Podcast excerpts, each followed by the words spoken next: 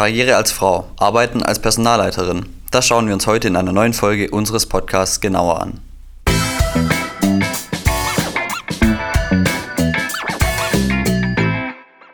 Und damit hallo und herzlich willkommen zu einer neuen Folge von Insights, dem Studien- und Ausbildungspodcast von HOMAG.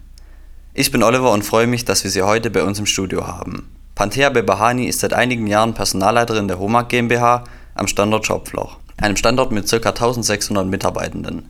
Frau Bebahani, stellen Sie sich doch mal kurz vor. Was sollten unsere Zuhörer unbedingt über Sie wissen? Ja, hallo. Ganz äh, herzlichen Dank, dass ich hier bei dieser tollen Aktion dabei sein kann und dem Podcast vielleicht noch was beitragen darf.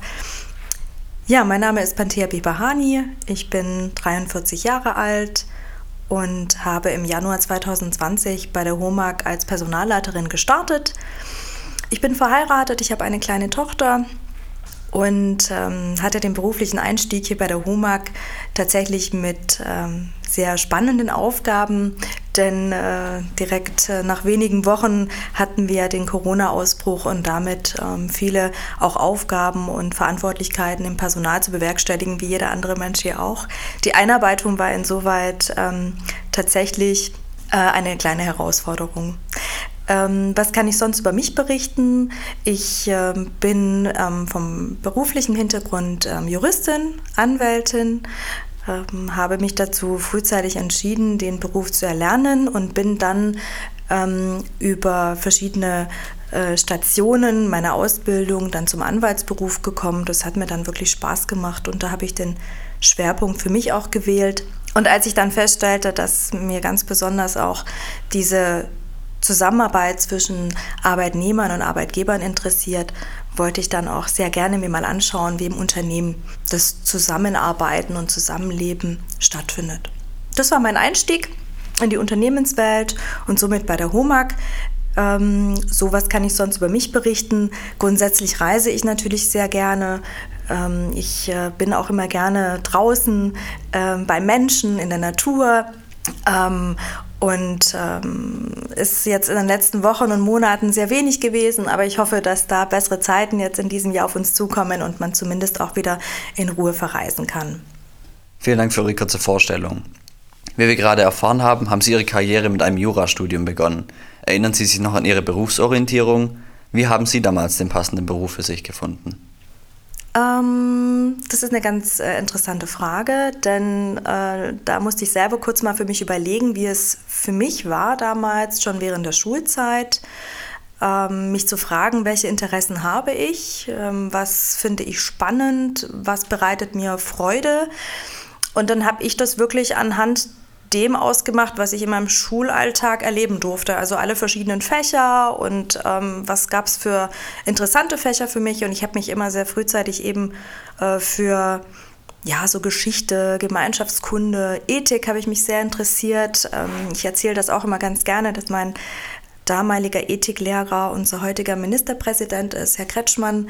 Ähm, da war ich viele Jahre bei ihm im Unterricht und ähm, Ethik hat schon einiges aufgezeigt an Grundlagen des Zusammenlebens und warum agieren Menschen in verschiedenen Ländern so und welche Regeln herrschen dort und welche Kulturen herrschen dort. Und für mich war es einfach damals klar, ich möchte einfach wissen, nach welchen Prinzipien und Regeln Menschen zusammen leben, zusammenarbeiten, miteinander interagieren. Und dann dachte ich mir, weil es damals den Weg als solchen oder die Möglichkeit in der Schule nicht gab, so eine berufliche Orientierung zu wählen. Also wir, wir konnten da nicht mal eine Woche ein Praktikum oder sowas machen am Gymnasium, das gab es damals noch nicht. Und ich meine, ich war in der 12. Klasse, also hatte noch ein Jahr bis zum ABI und ähm, bin in den Sommerferien äh, zu uns ans Amtsgericht und habe da einfach gefragt, ob ich da mal ein Praktikum machen kann. Und der der Vorsitzende Richter, der hat mich dann zu sich äh, ins äh, Zimmer gerufen und meinte, ja, was, was wollen Sie oder was möchtest du? Und ähm, ich stand dann da und meinte, ich würde gerne mal bei Ihnen ein bisschen in den Alltag reinschnuppern und mir das mal anschauen. Und dann hat er gesagt, ja, dann kommst du mal vorbei, vier Wochen lang, schaust dir das mal an. Und so habe ich das auch gemacht. Also ich bin da eigeninitiativ hin, habe mir das angeguckt und habe gedacht, boah, genau, das ist es, das möchte ich machen, das finde ich total spannend. Verschiedene Rollen, verschiedene Diskussionen und Inhalte und die betrafen alle immer die Lebensinhalte der Menschen. Also es waren Nachbarstreitigkeiten, da gab es auch Wunderheitsthemen, da gab es aber auch einen kleinen äh, Diebstahl in einem Einkaufsladen oder was auch immer. Und das war für mich ähm, ja total, total spannend. Und ähm, das war der Weg und meine Entscheidung für mein Jurastudium. Okay, vielen Dank. Sehr interessanter Werdegang auf jeden Fall. Was hat Sie dann motiviert, weiterzumachen und nun noch eine hohe Führungsposition einzunehmen? Ich glaube, das entwickelt sich einfach im beruflichen Leben und Alltag. Man kann entweder den Weg wählen, ähm, zu sagen, man äh, möchte eine fachliche Expertise aufbauen und dort eben gut sein und äh, dafür auch immer die richtige Ansprechperson sein. So war das auch bei mir. Also ich habe einfach festgestellt, was mir Spaß macht in meinem Beruf und das war eben ähm, die Ebene Arbeitgeber, Arbeitnehmer ähm, die Zusammenarbeit mit Mitarbeitern, gerade auch verankert zu sein in einer Personalabteilung. Und ähm, ich habe einfach eine gewisse Expertise mitgebracht und ich wurde angesprochen, ob es denn nicht für mich auch mal denkbar wäre, mal so ein Führungskräfteprogramm mitzumachen und mich da eben auch mal zu zeigen. Gerade dann, wenn man mit so einer Expertise in so eine, solche Rollen reingeht, ist man oft mit Trainings und Schulungen ähm, verbunden unterwegs und ähm, ich glaube, dass man da gesehen hat, Mensch, die kann ganz gut vor den Menschen sprechen und vielleicht ihnen was erzählen, was für sie wichtig ist oder erkennt, was wichtig ist oder was nicht. Und dann hat man mich da so auf diese Laufbahn gebracht. Also es war jetzt nicht von meiner Seite so initiiert, ich muss jetzt unbedingt Führungskraft werden, sondern ähm, ich wurde gefragt, gebeten, ob das was für mich ist. Ich habe mir das Programm angeguckt. Deswegen finde ich es auch immer so wichtig und elementar, dass es diese Programme gibt und dass man Menschen noch anspricht und sie vielleicht auch darauf hinweist und hinstößt. Denn das war für mich durchaus der richtige Weg. Und ich habe dann mit einem kleinen Team angefangen und es wurde dann immer größer. Man hatte dann auch mehr Verantwortung und ähm, schlussendlich ist man plötzlich auf einer Abteilungsleiterposition, hat ein gutes Team oder eine Abteilung um sich und dann war der Weg für mich eigentlich zu sagen, gut, Jetzt ähm, schaue ich mal ähm, aus der fachlichen Expertisenrolle mal raus und gehe mal in so eine generalistische Arbeit rein, eine Personalleitung rein, wo ich einfach viele Facetten der Personalthemen äh, auch zu verantworten habe. Und das war dann der Schritt nachher bei der HUMAG in die Personalabteilung zu kommen. Okay, jetzt sind Sie praktisch in Ihrer Position angekommen. Gibt es bei Ihnen sowas wie einen Alltag oder ist kein Tag wie der andere? Also was sind Ihre Aufgaben? Das Schöne bei der HOMAG ist, dass kein Tag immer wie der andere ist. Ähm, das freut mich auch ganz besonders, weil ich glaube, diese, diese Abwechslung und, und Themenvielfalt macht es doch durchaus aus und es macht dann auch Spaß, denke ich. Ähm, Nein, also es gibt durchaus Themen, wo man sagt, naja, der, der Tag beginnt halt nun mal erstmal mit den äh, zu schauen, was sind für wichtige Themen heute, die ähm, zu erledigen sind, welche Termine stehen an, ähm, was sind aber auch nochmal an E-Mails. Ich meine, das ist äh, einer der, der wichtigen, wichtigsten Kommunikationsmittel, die wir heute zu bedienen haben in den Personalabteilungen. Ähm, aber im Grunde würde ich schon sagen, dass dass wir in der Personalabteilung, insbesondere ich, viele unterschiedliche Themen haben, die am Tag reinkommen, aber auch feststehende Termine zu erledigen sind. Und wir haben ähm, eine ganz große Vielfalt an Themen. So ist es tatsächlich. Okay, das hört sich auf jeden Fall gut an. Mit einer anderen Folge unseres Podcasts haben wir uns mit dem Thema Bewerbungsschreiben und Bewerbungsgespräche führen beschäftigt. Haben Sie zwei Tipps, die Sie in diesem Bereich wichtig sind und die unsere Zuhörerinnen und Zuhörer unbedingt beachten sollten? Gerne also ein Tipp bei Bewerbungsschreiben, man sollte sich inhaltlich immer auf die Ausschreibung wirklich halten. Ähm, man sollte nicht einfach plakativ mit Werbesprüchen in der Bewerbung auftreten, das mag ich persönlich nicht, sondern ich mag es, wenn man inhaltlich auf die Anforderungen und Aufgabenstellungen einer Anzeige eingeht und kurz darstellt, warum man die richtige Person dafür ist. Und für das Bewerbungsgespräch finde ich es besonders schön, wenn man authentisch bleibt, wenn man sich seiner Nervosität einfach stellt ähm, und ehrlich antwortet.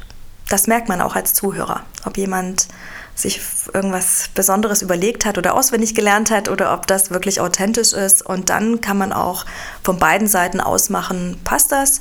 Und falls ja, ähm, kommt man dann auch gerne zusammen. Vielen Dank für die Tipps. Einige Mitarbeiterinnen und Mitarbeiter sind Ihnen ja direkt unterstellt und Sie sind die direkte Führungskraft für diese Person. Was ist Ihnen in dieser Zusammenarbeit mit Ihren Mitarbeitenden besonders wichtig und wie leben Sie Ihre Führungsposition? Ähm, ich führe gerne ähm, eine Mischung zwischen laissez-faire und ähm, Kontrolle ist jetzt zu viel gesagt. Also kontrollieren äh, kann man auch gar nicht, aber es ist äh, schon wegweisend. Das heißt, ich versuche die Leitplanken und die Richtung vorzugeben und lasse dann aber die Freiheit, um die Aufgaben zu bewerkstelligen. Ich lebe ähm, nach dem Prinzip der offenen Türen. Also ich versuche immer ansprechbar zu sein und ähm, hoffe, dass das auch so wahrgenommen wird. Und wichtig in der Zusammenarbeit ist mir einfach Offenheit und ständiger Austausch. Okay, jetzt vielleicht ein bisschen allgemeiner gefragt. Wie schätzen Sie das Betriebsklima und das Zusammenarbeiten bei HOMAG generell ein? Sie kennen ja auch einige andere Unternehmen und haben da wahrscheinlich einen guten Vergleich. Ja, wie schätze ich das ein? Ähm, die HOMAG ist ähm, sehr familiär. Ähm, das prägt durchaus die Kultur. Die Menschen kennen sich über Jahre hinweg und da ist auch viel Vertrauen äh, vorhanden, was ich persönlich auch schön finde.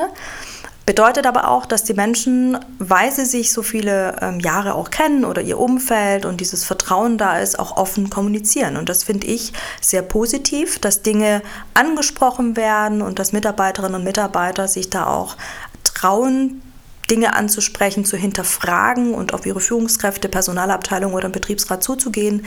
Ähm, nur so schaffen wir es, ähm, uns auch zu verbessern, zu optimieren, aber auch Transparenz zu schaffen und über Dinge zu kommunizieren, die ähm, manch andere Unternehmen gar nicht gerne tun und ähm, äh, jeder weiß, dass es so ist, aber keiner darüber spricht. Da würde ich jetzt sagen, das ist bei der HOMAG definitiv nicht der Fall. Okay. Einige unserer Zuhörerinnen und Zuhörer interessieren sich für den Start einer Ausbildung oder eines Studiums bei HOMAG. Welchen Stellenwert haben Azubis und DHler bei HOMAG? Die Ausbildung bei uns im Haus und damit auch ähm, das duale Studium ist wirklich ein wesentlicher und ähm, tragender Bestandteil der Personalstrategie. Das ist eine wichtige Säule. Ähm, demzufolge haben wir beispielsweise auch äh, in diesem Jahr entschieden oder für dieses Jahr für den Einstieg als Azubi oder DH-Student, Studentin ähm, auch die Zahlen zu erhöhen. Das heißt hier um, ich meine, 20, 25 Prozent auch die Anzahl unserer Auszubildenden ähm, anzuheben. Äh, denn ich glaube, es gibt nichts Wichtigeres, als äh, diese Säule auch prägend zu gestalten, mit den jungen Menschen frühzeitig in die Zusammenarbeit zu kommen, ihnen die HOMAG zu zeigen, nicht nur aus fachlicher, inhaltlicher, sondern auch persönlicher Ebene und ähm, die Begeisterung dafür frühzeitig zu gewinnen, eine Nachfolgeplanung sicherzustellen. Ähm, ja, und äh, sich dadurch auch ähm, weiterhin als attraktive Arbeitgeberin in der Region zu zeigen. Das freut mich als DHler auf jeden Fall zu hören. Und ähm, vielleicht noch eine weitere Frage. Das Thema New Work ist aktuell ein Begriff, der überall zu hören ist. Wie stellen Sie sich die Arbeitswelt der Zukunft bei HOMAG vor? Was wird sich verändern? Ja, was wird sich verändern, was sollte sich auch aus meiner Sicht verändern, ist ähm, die Zusammenarbeit, die Gestaltung der Zusammenarbeit auf größeren interaktiven Begegnungsflächen. Das heißt, Begegnungen ähm, über Abteilungen hinweg, die aktuell etwas separiert sind. Ähm, und äh, die Gestaltung inhaltlich für die Mitarbeiterinnen und Mitarbeiter etwas offener. Ähm, was ich ganz schön finde an dem Projekt ist ja auch, dass wir Arbeitsgruppen dazu gebildet haben und eines dieser Arbeitsgruppen zur neuen Arbeitswelt oder der neuen Arbeitsorganisation in den Büroräumlichkeiten oder den Räumlichkeiten an für sich überhaupt in den Gebäuden wird ja auch von HR begleitet und von dort auch als Projekt geleitet. Und da sind eben Mitarbeiterinnen und Mitarbeiter aus den verschiedenen Bereichen und auch der Betriebsrat vertreten. Und da macht man sich gemeinsam Gedanken darüber, wie man die zukünftige Arbeit gestalten möchte. Wie soll mein Arbeitsplatz aussehen? Ähm, mit welchen Mitteln werde ich am Arbeitsplatz ähm, sein? Ähm, wie wird die Ausstattung aussehen? Und da werden wir uns auch wirklich gemeinsam die ähm, Gedanken machen, Ideen entwickeln. Und ich denke und hoffe, dass wir ähm, auf jeden Fall näher zusammenrücken und uns dann auch auf mehr Farbe freuen dürfen. Man hat ja schon die ersten Bilder gesehen. Es wird ja auch einiges hier vorbereitet und von den Architekten bereits entworfen. Also da freuen wir uns auch ganz besonders schon drauf. Alles klar, ich denke, da kann man sich auf jeden Fall darauf freuen. Sie haben vorher erwähnt, dass Sie auch Familie haben. Man stellt sich Ihre Position ja als sehr zeitintensiv vor. Wie können Sie diese mit Ihrem Privatleben vereinbaren? Ja, also als ähm, Mutter äh, berufstätig äh, ist es immer eine Herausforderung, egal ob es in Vollzeit oder Teilzeit ist. Ähm, und wie arbeitsintensiv man, man seinen Alltag eben gestaltet. Ähm, ich denke, dass es wichtig ist, frühzeitig sich wirklich darüber Gedanken zu machen, was will man persönlich und wo setzt man eben seine Schwerpunkte. Und ich habe mich sehr frühzeitig dazu entschieden, weil ich auch hinsichtlich der Zeit meines Studiums, aber auch meiner Ziele im Leben wusste ich, ich ähm, werde auf jeden Fall wieder frühzeitig in den Beruf einsteigen. Das, hat, ähm, das heißt, ich hatte ähm, drei Monate wirklich komplette Elternzeit. Dann bin ich schon mit Teilzeitarbeit reingegangen, aber eher mit Homeoffice. Und nach sechs Monaten bin ich Vollzeit wieder zurück in den Beruf. Und das schafft man nur, wenn man das organisieren kann mit äh, Unterstützung, sei es Familie oder Freunde. Aber ich habe natürlich auch den Vor Vorteil, und da sage ich immer auch, auch gerne Augen auf bei der Partnerwahl. Ich habe einen Mann an meiner Seite, der ähm, mich da sehr unterstützt, der uns da im, in der Familie unterstützt. Das heißt, ähm, er ist freiberuflich tätig, kann seine Arbeit ganz gut einteilen und auch an den Wochenenden einiges machen, was er unter der Woche zurückstecken kann. Und da habe ich dann quasi die Möglichkeit, die Zeit für den Beruf ähm, zu nutzen. Und ganz wichtig ist es für mich, äh, qualitativ wertvolle Zeit mit meiner Tochter auch am Wochenende zu verbringen oder ausschließlich meine Wochenenden auch mit, mit voller ähm, Hingabe mit ihr zu verbringen. Und äh, abends habe ich auch noch ein paar Stunden mit ihr, aber so ist es nicht. Also ich komme ja jeden Abend heim und ich habe sie dann ein paar Stunden und dafür geht sie später ins Bett und freut sich auch. Also Win-Win-Situation. Vielen Dank, Frau Bebahani, für das gute Gespräch und die spannenden Einblicke in Ihren Beruf. Liebe Zuhörerinnen und Zuhörer, schön, dass ihr auch heute wieder mit dabei wart und eingeschaltet habt. Weitere Informationen zu offenen Stellen nicht nur im Bereich der Ausbildung findet ihr auf unserer Homepage unter www.homag.com/ausbildung. Falls ihr euch dafür interessiert, wie unser großes Bauvorhaben am Standort Jobfloch aussieht, könnt ihr doch gerne mal auf unserem Homag Instagram-Kanal at vorbeischauen. Bis zum nächsten Mal und ganz liebe Grüße aus dem Podcast-Studio. Bye.